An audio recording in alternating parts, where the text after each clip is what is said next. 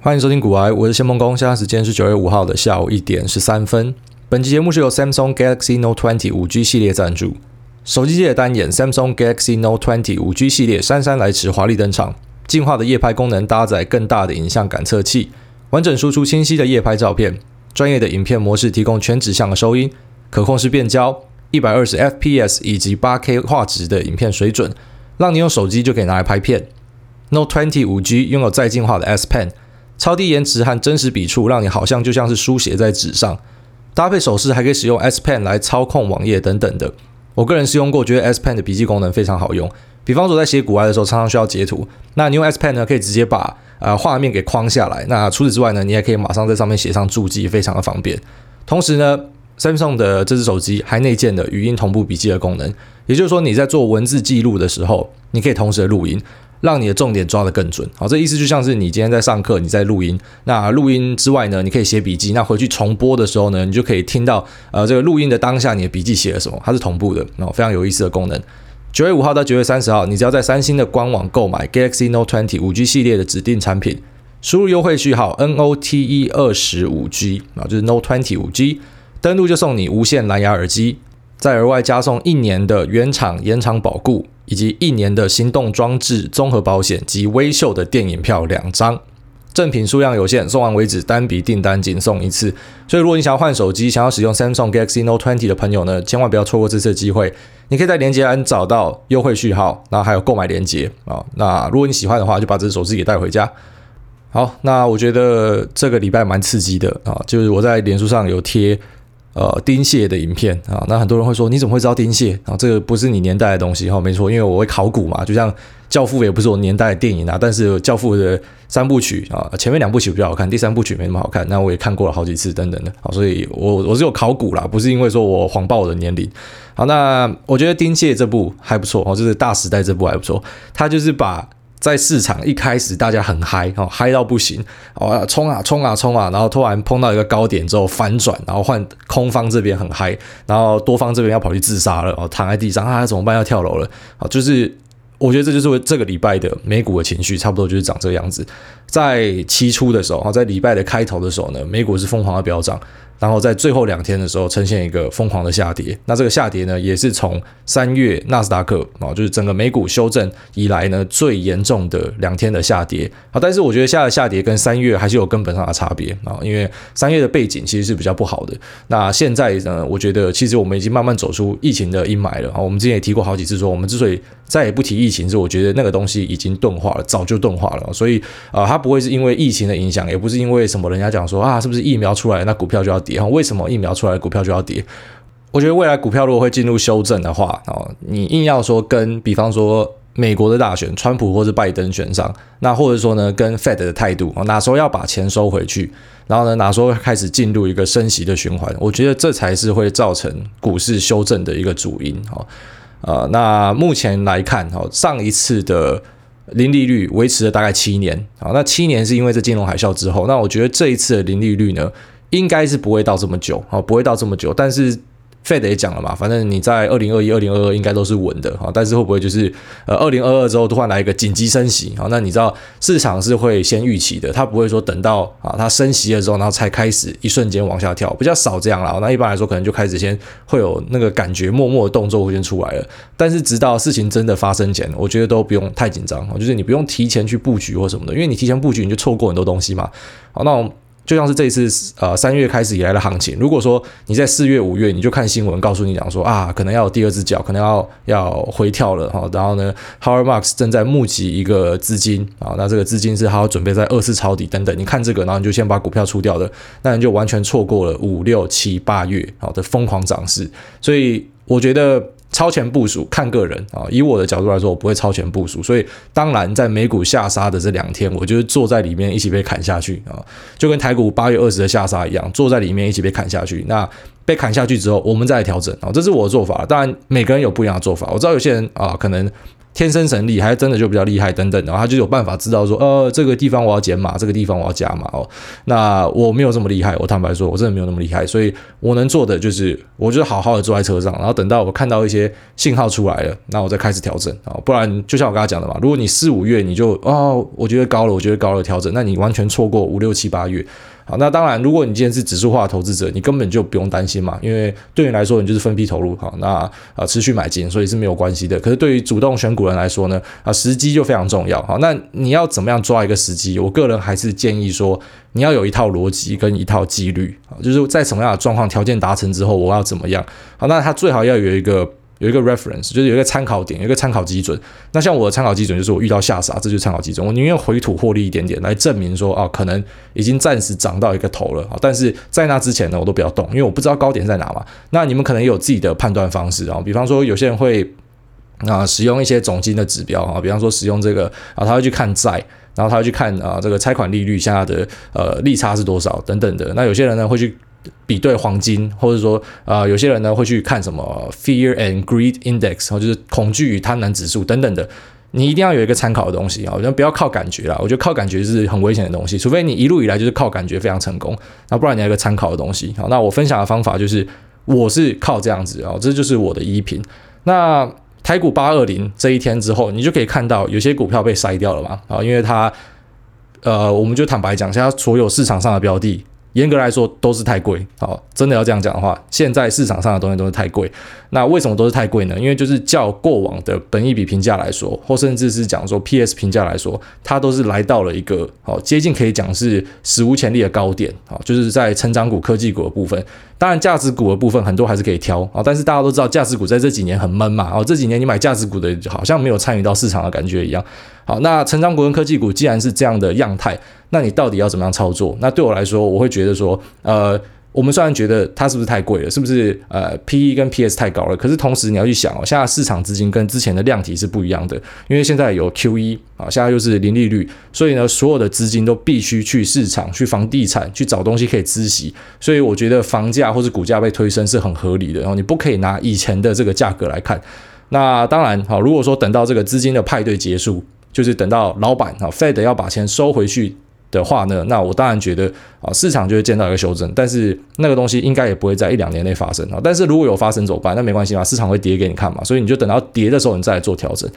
那台股八二零之后啊，就是强弱就开始分开来了。那我在当天都不会调整啊，我的做法其实很单纯，我也跟大家分享过。那其实听久了，甚至有些人就可以直接猜到说，哎，我今天在干嘛？因为我我的做法是这样而已。那呃，当天没有调整，可是隔天之后呢，比较弱的标的，当然你就把它减码。好，那比较强的标的呢，你就可以考虑说，哎，是不是你要去加码，还是说你就干脆好减码掉了，就当成现金握在手上了？这是一个做法嘛？好，因为你你握现金在手上，当然对你来说，你想要曝险的部位就减少了，所以未来的波动跟你来说，好关系就比较小。那这是一个做法。那在美股的部分呢，我觉得就是从九月三号这个下跌开始，好，这两天的连续下跌开始，你可以当为一个基准。也就是说，连续下跌之后呢，没有爬回去的个股，呃，虽然它可能是一只好股票啊，但是你可能就要考虑说，我不要再加码它，或甚至去减码它。它，为什么？因为还是回到前面讲的，我们都知道现在每个东西都很贵。所以它如果要往下杀，它的空间是很大的。就像我们之前聊到说，一档股票它的本益比评价其实是一个浮动的，它是跟随市场的情绪的，所以它可以是十五倍的本益比评价，也可以是三十倍的。那假设它的 EPS 是二十块的话，十五倍是三百块，那三十倍是六百块。可是呢，三百块跟六百块其实都是合理价。好，所以我们今天就有点像是走在一个呃三百跟六百之间的区间，可是我们已经踩到了五百多，接近六百了，差不多这样。所以今天你要看到呃，不管是美股或是台股杀到。好，所谓的本益比评价的下缘啊，那杀到了二十倍 PE，我觉得都是很合理的，哦，都是非常合理的。所以，呃，现在到底要怎么操作，我真的觉得很困难，所以才会在之前跟大家提到说，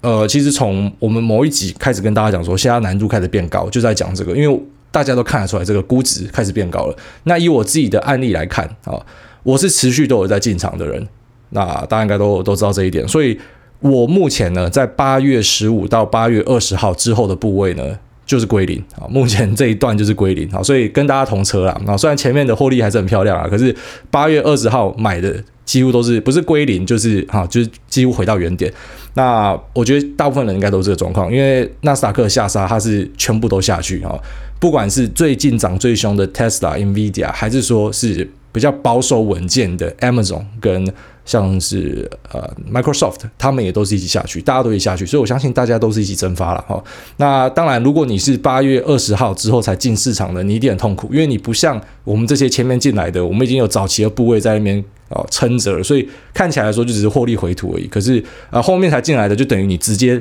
从正的转负的，好，那个心理压力就很大。所以在这边就再一次的复习哦，就说为什么一定要分批投入？那我觉得分批投入这个想法。也不是只有股市哦，其实做任何事情都一样。你根本不要 all in all out 哈，干 all in all out 压力真的超干大。如果你今天啊，比方说我就是直接辞职，然后去追梦，这个压力就超大嘛。但是如果说你可以啊，工作继续做，然后先兼职慢慢来，然后压力就没有这么大嘛。所以这也是一个呃分批投入的一个示范。这样，那如果说你今天手上还有资金的人呢，其实你看到这样的下杀，我觉得你应该是要感到高兴的啊，因为现在跟三月最根本的差距就是。三月那时候是有疫情的影响，可是现在我们在整体的经济的复苏上面，然后还有这个就业数据等等开出来，我觉得条件都是不错的，而且短期内我们没有看到其他很明显重大利空的可能性，所以我个人会觉得等到下杀告一个段落，然后那这边也再分享一下，因为可能新的人不知道我的做法，所以我创新高的时候不会卖，那我创新低的时候我当然也不会买，它是一套。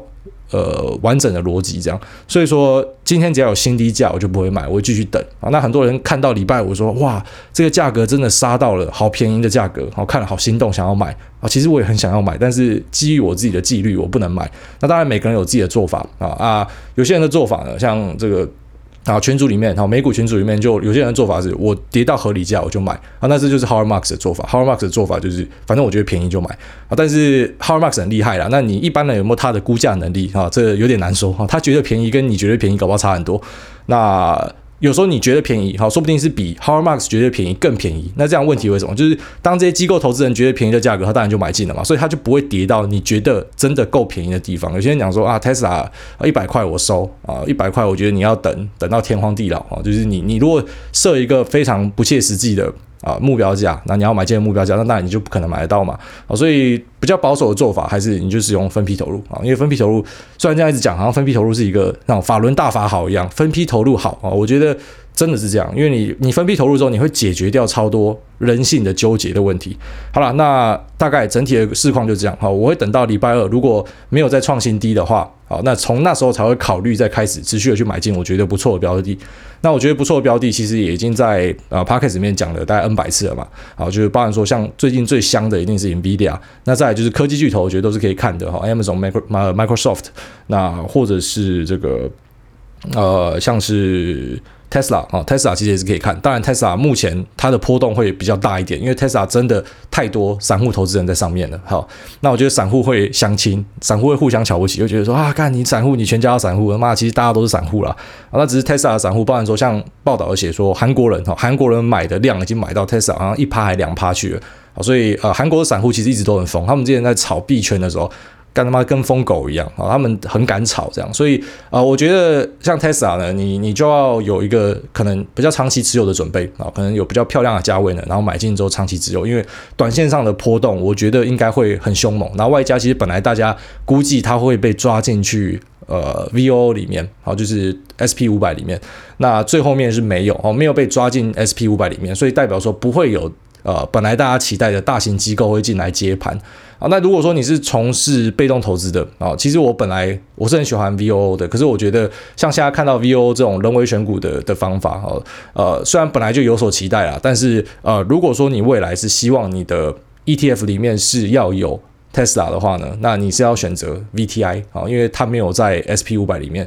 啊，或者是你要选择 QQQ 才会买得到 Tesla，好，所以这也是你去买 ETF，你你如果说你是很纠结说里面的持有是什么，好，虽然是这个真的很重要，我建议你都应该要了解一下，那你就要知道说，比方说像 Tesla 它是没有在 VOO 里面的，它也不会在好，比方说什么 IVVSPY，因为他们都是追呃标普五百的啊，它会出现在 VTI 全市场，那或者是说会出现在呃纳斯达克 QQQ 里面啊，这个是大家要去注意的一点。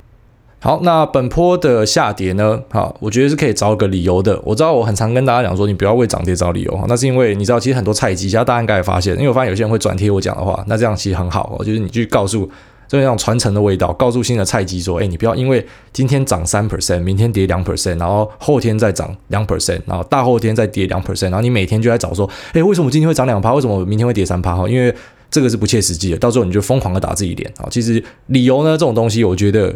除非公司今天有什么重大的啊宣布，他要发什么重讯，或者说整个业界有产生什么变化，或者国际的政治，那或者说疫情再一次复发等等的这种东西，你再去帮他找理由。那我觉得我们这一波看到的纳斯达克的下杀，三月以来最强的下杀呢，你就可以为他来找个理由。当然，呃，找理由归找理由，那实际上啊，布局还是要有。还是比较空手啊，还是可以持续找好的机会去介入。那只是我们大概了解一下，到底目前市面上传的这些理由有哪些。那我觉得看起来最有趣的一点啊，也是我看到最多人转贴的，包含像是 Financial Times 或者像 CNBC 都有聊到这个啊，就是说这一波的疯狂上涨跟疯狂下跌跟孙正义啊非常有关系啊。孙正义是谁？就是 SoftBank 的老板。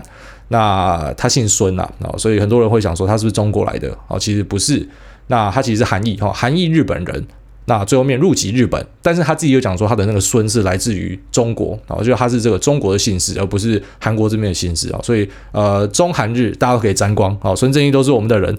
那孙正义的软银旗下有一个叫愿景基金的啊，这个应该大家都有听过。那愿景基金它就是专门去投一些啊新创的公司，包含说像轿车服务，他们就投了 Lyft 跟 Uber 啊，但是这两个上市之后表现都非常的差。那再来呢，他有去投 WeWork，就是共享办公室啊。虽然我觉得 idea 真的蛮蠢的，但是呃，他投资的这个 WeWork 呢，实际上也因为筹措 IPO 的资金失败啊，估值就一直被往下杀。那再来呢，我们前面有聊到卫星网络的东西哈，有聊到一家公司叫 OneWeb，那 OneWeb 破产嘛，OneWeb 也是。他旗下啊，他投的东西，所以他其实最近很常挫赛啦。那也在最近的呃这个 earnings call 里面，他发了一个 PDF，就是告诉大家说现金现金为王哦，就是他们现在要持有大量的现金嘛。那只是现在很多人就想说，他其实持有这些现金啊，他卖东西卖出来的这些现金呢，他是拿去投入了美国的科技巨兽哦，就是背后的始作俑者就是他，把股价炒上去的就是他，好像有这样的说法。那你打开 SoftBank 它的 Top Ten 持股啊，你可以看到。第一名是亚马逊啊，然后依序下去呢是阿里巴巴、Adobe、Netflix、Microsoft、Nvidia、Tesla、Shopify、PayPal、Zoom 哦，就是大家会买的东西。那他买的方法比较特别啊，他不是只是买现股，他还买了大量的选择权啊，大量的 call。那大量的选择权，当然就是他要去期待这个，如果是股价推升的话呢，好，这个 call 就可以为他带来很大的获利。那其实另外一方面呢，就是如果当你买入大量的 call 的话呢，啊，就是卖给。卖扣给你的银行呢，他必须要去市场上避险。好，那避险的方式就是他也要去买进现股。那根据这个报道呢，好，就是在过去的每天扣的均量，选择权的均量呢，差不多已经来到了三百三十五 billion，就是三千三百五十亿美金一天啊。在过去的一两周都是这个量啊。那这个是 Goldman Sachs，就是高盛的数据。那这个量呢，其实是二零一七到二零一九年均量的三倍，也就是说，在二零一七到二零一九年的平均日均量大概是一百一十 billion 啊，只是最近的两周真的超疯的。那很多人就想说，这其实是啊，就是软银在后面做动啊，软银在后面呢玩这个扣。那现在说法其实比较乱哦，有一派呢是讲说，是因为软银他买扣再加限股嘛，然后到高点的时候就直接反手卖掉，然后所以导致了崩跌。那有另外一派的说法是说，华尔街团结起来，然后可能就是一些对冲基金的老板，还是比他更大咖的玩家呢。他们就选择啊，直接到货给你。我知道你要炒，那我就倒给你，让你没有办法炒上去啊。等于说我反过来把你杀掉。那这也是一个说法啊。那但是到底说法是怎么样，其实不重要了啊。就说其实去找理由的话，很多时候就会陷入这个问题啊。就是因为每个东西其实你都可以找到正面跟反面的解释啊。包含说，即便是很坏的消息呢，你也可以讲说柳暗花明又一村啊。哎，现在杀下来了，便宜了，那是不是可以买了啊？还是说现在呢，里面还是大人的战争，到底是怎么样？没有人知道啊。不过我们可以看到 so。Bank 持股的这个 Top Ten 里面哦，真的是每一只都在飙，所以我觉得这也让这个消息的可信度哦更高了，因为确实就是软银持有的哦 Top Ten 的持股里面，就是最近很疯的，就连 Adobe 本来没有在动的，他妈的也跟疯狗一样，然后 Google 的母公司 Alphabet 本来也是没有在动的，突然跟疯狗一样啊，呃。啊，所以基于以上的种种因素呢，我觉得是有可能的哈，确实是有可能是孙正义在背后搞鬼。那其实孙正义也不是第一次这样玩哦，他在一九九九年到两千年，就是所谓的 dot-com 泡沫的时候呢，他那时候也是啊，用差不多的方式啊，反正就是炒股啦，然后就进去里面买买股票，然后呢做做多股市这样，在全盛时期，他曾经当过一天的全球首富啊，就一天就击败 Bill Gates 啊，比尔盖茨，然后成为全球首富。然后之后就崩掉了，然后崩掉之后，巨信啊，他是赔掉了九十九 percent 的财产啊，但是也蛮厉害的。其实你发现这些商人啊，很多真的是。具有这种所谓的反脆弱的性格，还是反脆弱的人格特质啊？他们没有办法被击倒。你看，川普也破产好几次啊。那你看，软银的孙正义曾经蒸发掉九十九趴的资产，结果还是站起来了啊。但是他曾经当过一天的首富啦。那这一次是不是他要做一样的事情？就有些人会做这个比较嘛，说，诶，那时候他炒的是达康泡沫，然后达康泡沫最后面爆掉了嘛。那会不会这一次的科技股泡沫也会用同样的方式结束呢？啊，我直接在跟你讲说不会啊，不可能，差太多了啊。打抗泡沫里面是有一堆杂鱼，我觉得打抗泡沫比较像是。现在币圈的状况啊，就是它是一个呃比较新兴的东西，好像大家人类第一次已知用火的感觉，然后第一次发现说，原来所有东西冠上打抗就可以卖钱啊。那币圈也是，原来所有东西呢，只要冠上区块链货币，那像什么区块链果汁、沙角的，连名字有区块链的都可以炒啊。那呃，我觉得跟币圈的状况比较像，跟科技股其实有根本上的差距啊。包含他刚才所持股的这个 Top Ten 里面，很多都表现非常好，它是有实质的营收跟获利在支撑的啊。那我觉得。呃，大家不要想太多了啊！这次的修正呢，除非有我们还没有看见的风险，不然我觉得它其实是一个制造便宜的机会给大家啊。就如果说杀得够低，杀到你觉得够甜的价位的话呢，我觉得是还不错的。那我知道很多人会因为看到这样的下杀，觉得很害怕嘛。那还是老样子，就是资金控管是非常重要的。那除了说分批买进之外呢，还有一点就是你一定要建立你的 portfolio 啊，也就是所谓的你的持股的清单啊，你的你的配置的清单。你不可以都买同一只股票，不然你还是会一直遇到这种呃，让你心情变化很大，或者说可能会很闷，然后过嗨的状况。好，你最好的状况就是。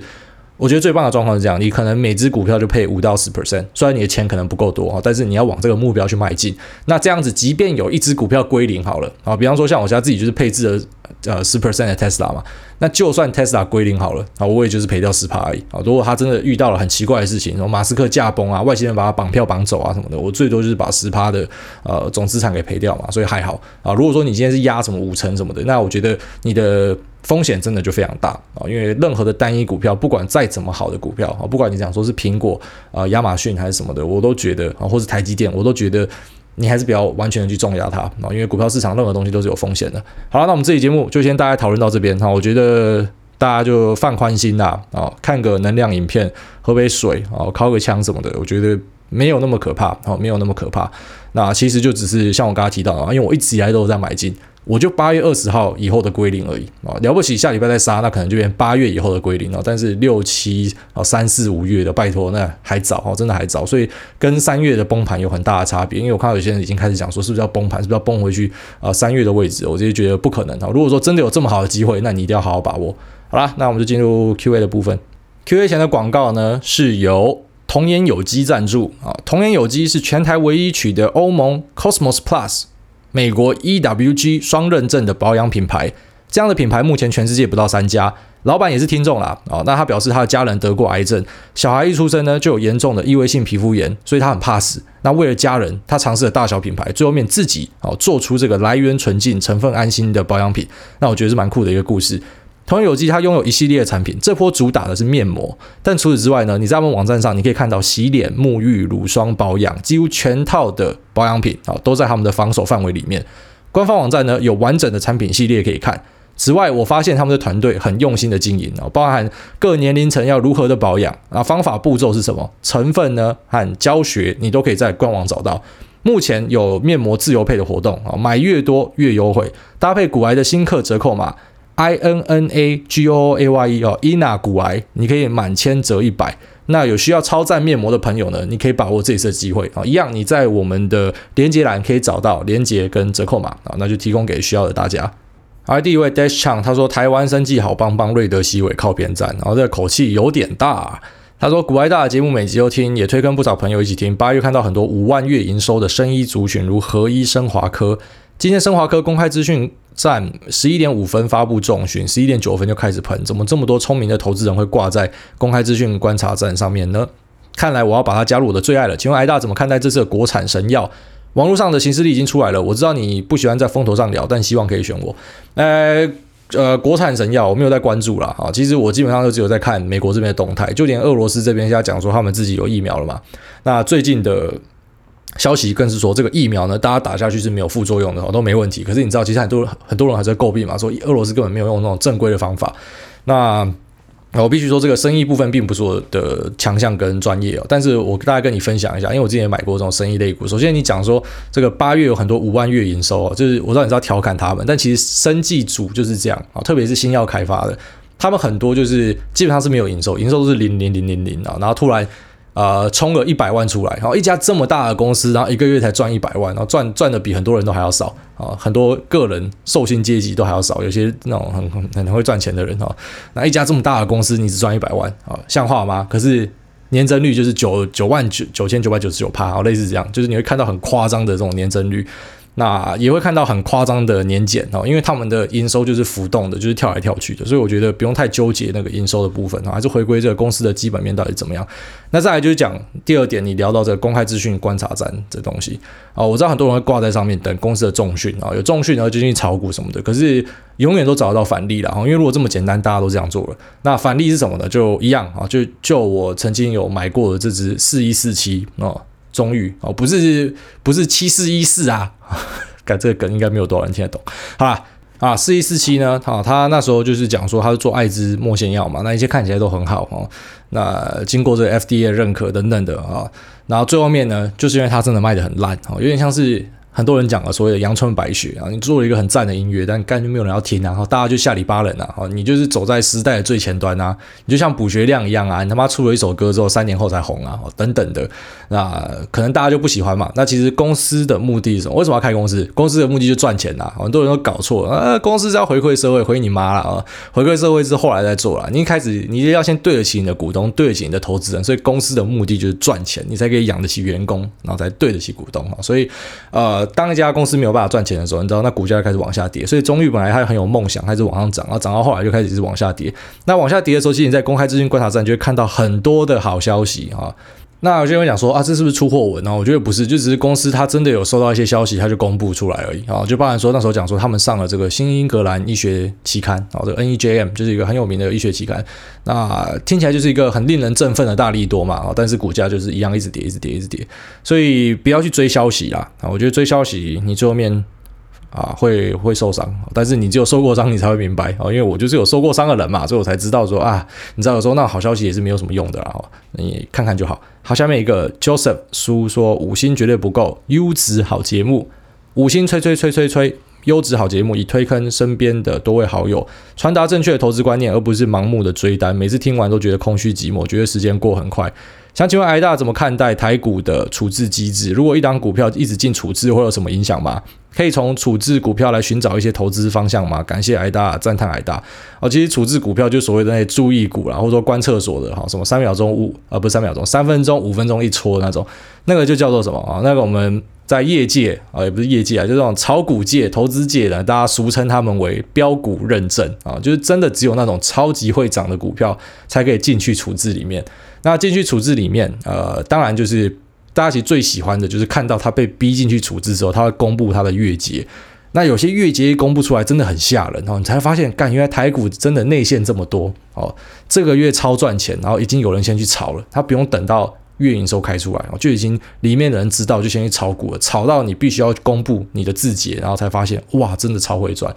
那最近有被逼出字节的，好像就是耀月吧，好，就是耀月太阳神的那个耀月，那他就是疯狂的会赚钱。那其实，在事前就稍微听到一点风声，说哦，今年很会赚这样。但老实讲，在台股，你真的。很容易听到风声啊，因为毕竟你就生活在台湾嘛，台湾也这么小，各行各业全部挤在一起，网络上就几个论坛而已，所以有些人就一定会出来讲。但是你知道那种杂讯很多，特别是你也常听到有些人告诉你讲说，哎，那个谁谁谁在里面上班，什么最近加班加很多，干这个消息最好不要乱听，这很可怕。你知道有时候基层是最那个的，你是最后最后一手啊，所以啊，你的朋友在里面上班，然后加班加很多，这个真的是最雷的啊。但如果你有认识里面高层的，然后那消息有时候蛮准的。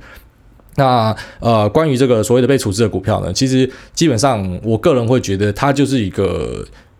应该算是事后的指标，它并不是什么事前的指标嘛，因为是涨太多才会被处置嘛。那当然，涨太多的股票，呃，有些可能就是发现哦，它是单纯被炒作起来的，但是有些你会发现说，哦，是涨真的。所以我只能讲说，呃，如果你是那种追风少年啊，你知道像美国那种去追龙卷风的人，喜欢刺激的。呃，有些人确实会刻意去挑这种特别会涨的股票来做，因为其实台股就是玩这种周期的嘛。台股很难像美股有些怎么走十年大多头这样，台股可能就今年涨一波，哎，下一次就是十年以后了，十年一会啊，类似这样子。那呃，很多人会喜欢去追这种短线上特别会涨的，那那是一种做法，比较偏门啦。但是我个人比较建比较不建议哈，所以。呃，我只能告诉你讲说，我觉得这个处置机制呢，其实它根本是不需要的啊。就就我自己的看法来说，那其实我的看法也也已经讲过不少次了啊。就是我觉得应该要完全的追美国的方法是最好的，我们根本不应该要涨跌幅的限制，也更不应该关厕所。关厕所反而是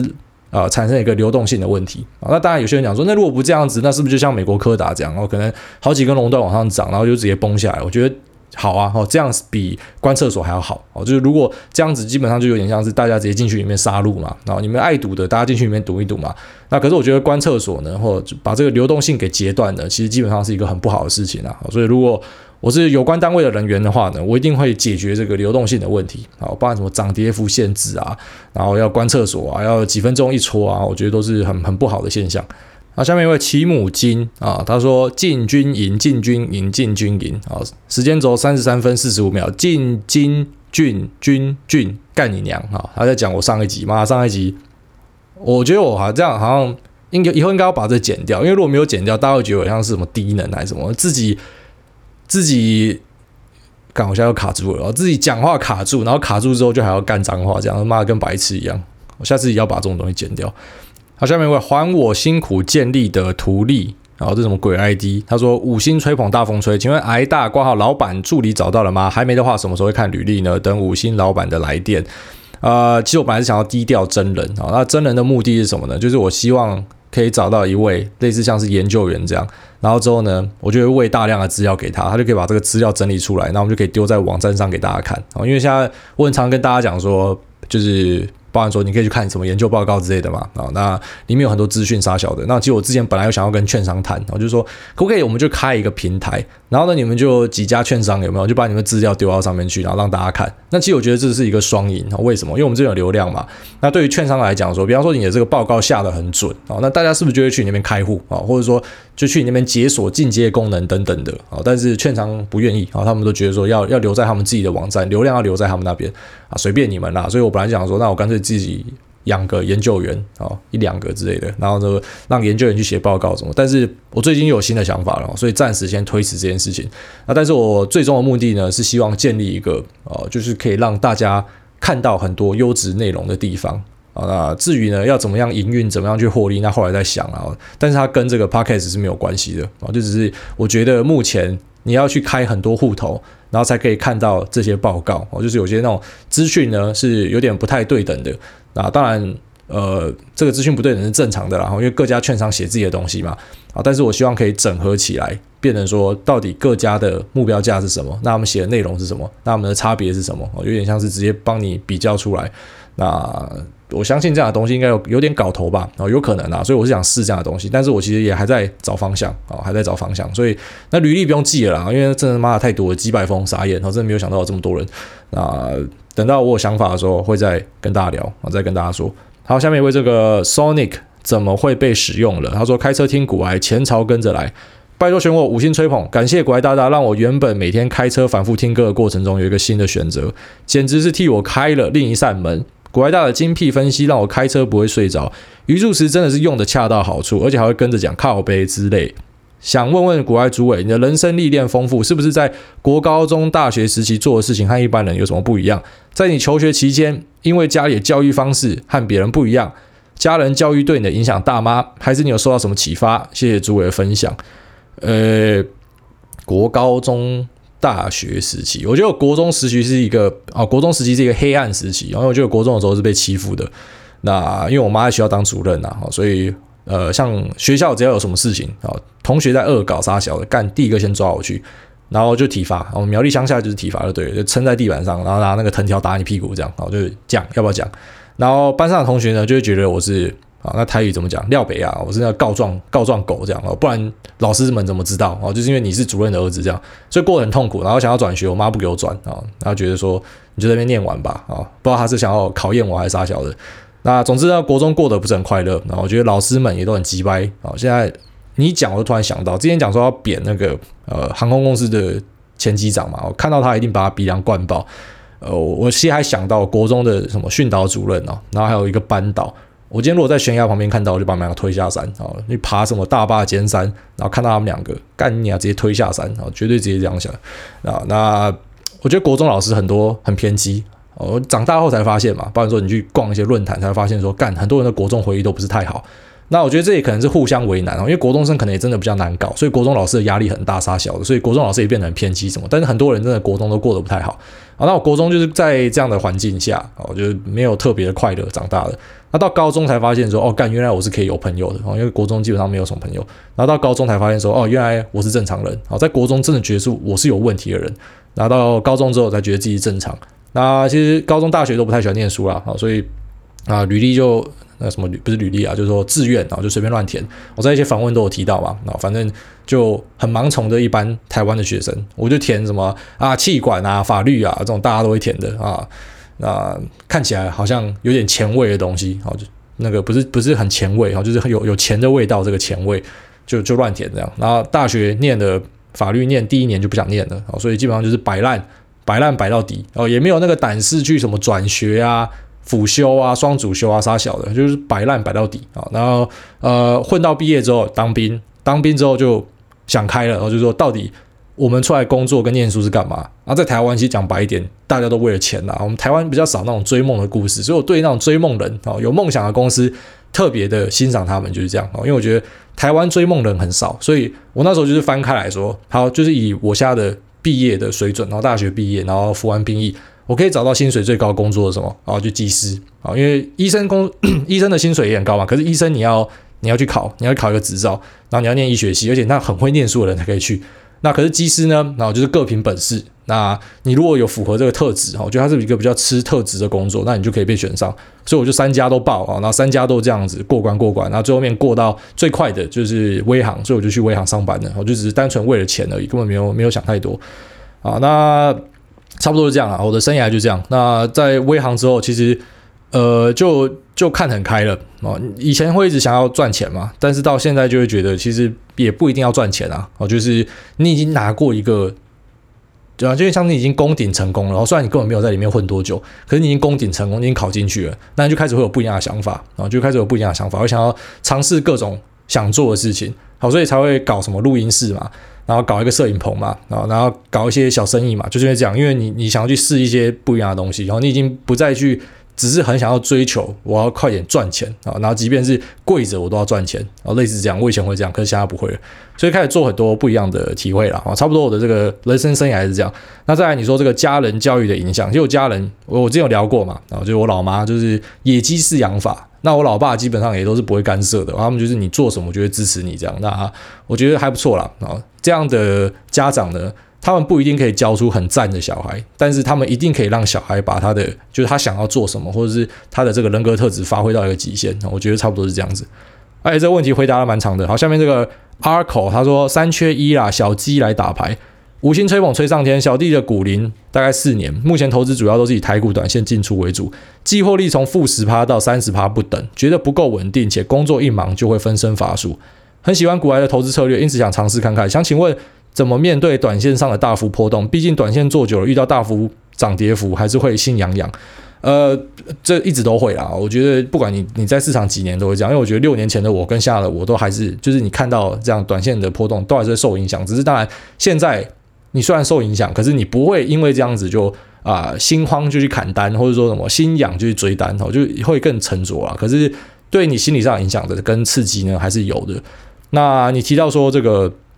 啊，季获利是不等的嘛，所以不够稳定等等的，我觉得这是非常正常的。因为其实投资某种程度来说，我觉得跟农业很像哦，就是说你你认真付出，你一定会有所收获，是这样没错。但是更大的成分是靠天吃饭，也就是说。我我很常在吐槽，哦，虽然我相信真的有极少数什么零点零零零一 percent 那种，恭喜你啦，真的很厉害的，你可以什么好像公务员一样，每个月就固定多少钱的收益。但我觉得大多数人不可能啦，然后你可能是三个月赚一笔，但这一笔就够你活三个月，但是接下来六个月都没有钱之类的，或者说有时候幸运的时候就一直赚一直赚一直赚，可是呢，等到一个大空头的时候，你就是一年都没有收入等等的哈，所以它一定是一个不稳定的，所以我才会一直讲说这种本业呃，就是或者说有其他的收入来源还是非常重要的啊，因为你真的体会过你就知道了，你如果说你完全把啊日常的起居跟开销都要期待从投资这边来的话呢，但那个压力山大哦，真的压力山大，而且你会做出很多错误的判断哦，所以我觉得大概这样啦，分享给你听好，好啦，那这期节目差不多聊到这哦，才聊几个问题就已经接近四十分钟了，那我们要控制在四十分钟之内，好好，那先这样，我们下期见，拜拜。